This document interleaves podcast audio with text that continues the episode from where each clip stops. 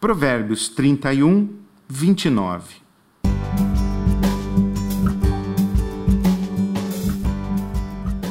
Há muitas mulheres virtuosas neste mundo, mas você supera todas elas.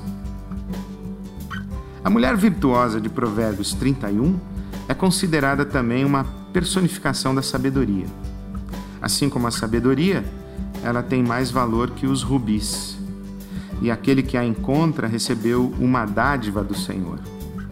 Descrita em termos de habilidades e capacidades, a mulher é sabedoria em ação.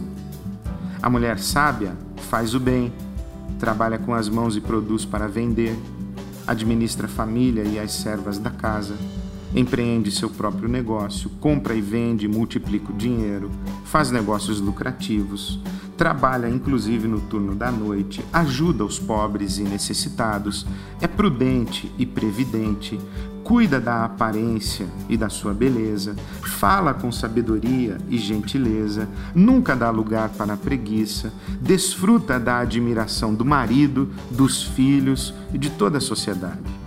A mulher virtuosa veste-se de força e dignidade e ri sem medo do futuro. Isto é, anda de cabeça erguida, caminha livre sem dever nada a ninguém e é cheia de entusiasmo e fé. É livre, livre. Não é sem razão que dela se diz que supera todas as mulheres. Esse é mais um provérbio sobreviver, porque viver é mais que sobreviver.